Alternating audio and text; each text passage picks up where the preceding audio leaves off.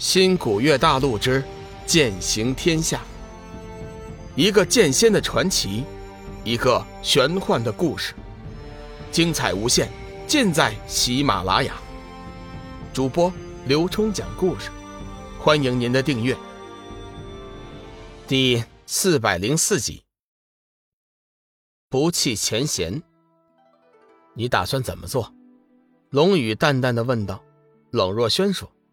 我现在还缺乏证据，暂时还不能将这件事情公布于众。不过从今天起，我会紧紧地盯着他们师徒。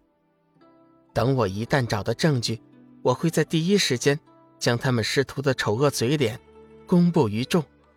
龙宇说：“在下有个不情之请，希望仙子对这件事情不要插手。我心中已经有了主意，顺便说一声，天机子师徒。”是我的敌人，天机子师徒是我的敌人。龙宇借助这一句话，已经向冷若萱表达了自己的真实身份。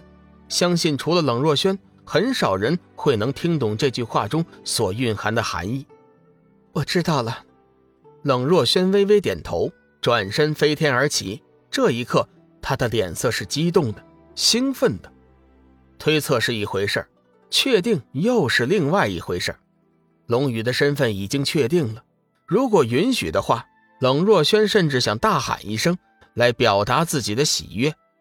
有情人终成眷属，冷若萱终于看到了这对经历坎坷磨难的有情人走到了一起。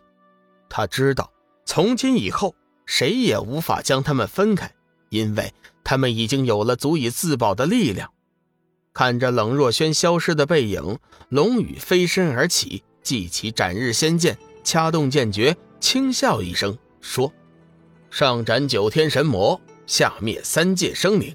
斩日一出，谁与争锋？”龙宇的自信空前的膨胀。假以时日，他必将凌驾于九天之上，破碎虚空。回到下榻的别院，小玉早已归来，正在等候着心爱的男人。眼见龙宇回来，小玉急忙起身，拉住他的手。关切地说：“听说你和云翔打斗了一场，怎么样？你没事吧？”小玉明明知道云翔绝对不是龙宇的对手，但是她还是有些担心。恋爱中的女人总是这样的白痴，但是这种白痴却叫龙宇感动。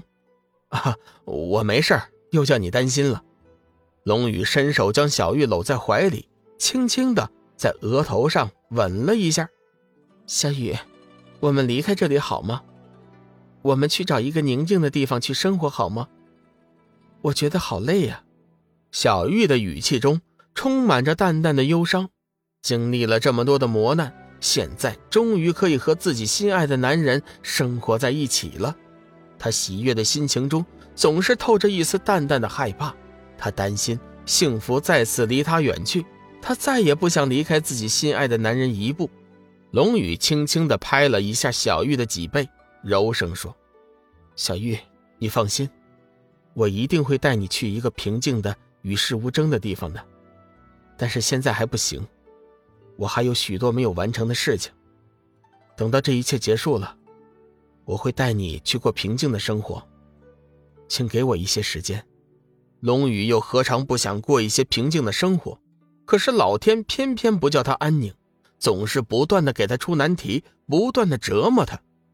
小玉乖巧的点了点头，眼中闪过一道金光，正色说：“嗯，我支持你，不管你有什么样的决定，我都支持你。小玉绝对不会给你拖后腿的。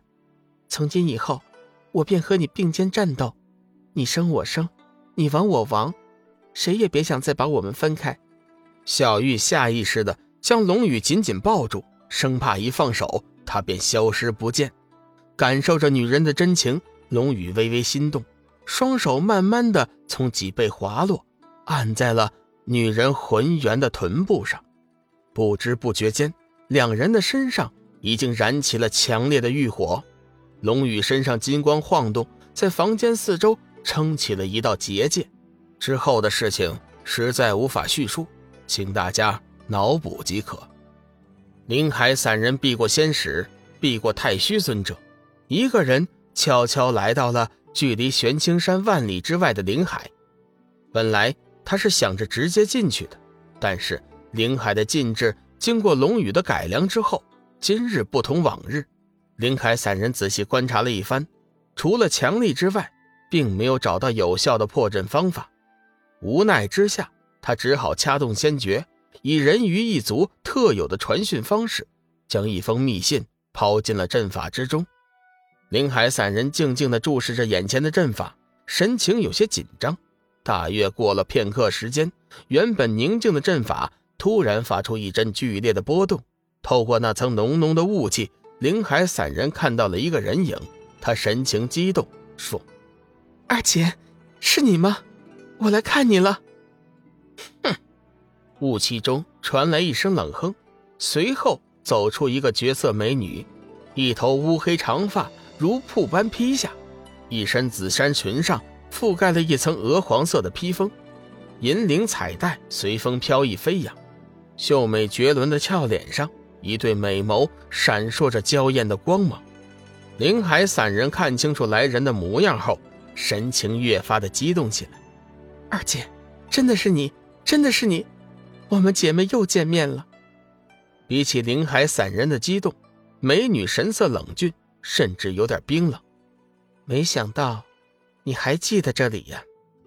林海散人的眼中升起一道水幕。伊莎姐姐，这么多年过去了，难道你心里还没有原谅小妹的过失吗？如果龙宇在场的话，肯定会大吃一惊。眼前的美女，居然就是他曾经见过的伊莎大巫师，那个矮小干瘦的老巫婆。跟我进来吧，这里说话不方便。伊莎大巫师转身离去，所经之处，阵法中的雾气都是自动离去，留下一条清晰可见的小路。林海散人见状，心中大喜，急忙进入法阵，循着伊莎大巫师留下的足迹紧跟了过去。一路上，两人默默无语，一直到了魔法珊瑚宫殿，伊莎大巫师才停住了脚步。二姐，谢谢你原谅了我。允许我再次踏进族地。林海散人身体微微颤抖，显得极为兴奋。伊莎大巫师转过身来说：“三妹，过去的事情我不想再提了。当年的事情，不管你是对还是错，毕竟已经过去了这么久的时间。今天你能来，其实我还是挺高兴的。正好，我有件事情想请你帮忙。”林海散人听到伊莎大巫师叫自己三妹，急忙上前伸手抱住了伊莎大巫师，声音哽咽道：“二姐，你知道吗？我盼你叫我一声三妹，足足等了几千年的时间。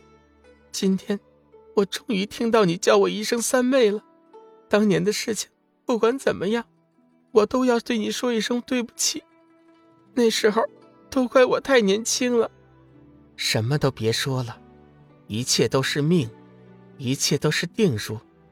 现在你成为了一方霸主，做姐姐的，打心眼里开心。有件特别重要的事情，你一定要帮忙。本集已播讲完毕，感谢您的收听。长篇都市小说《农夫先田》已经上架，欢迎订阅。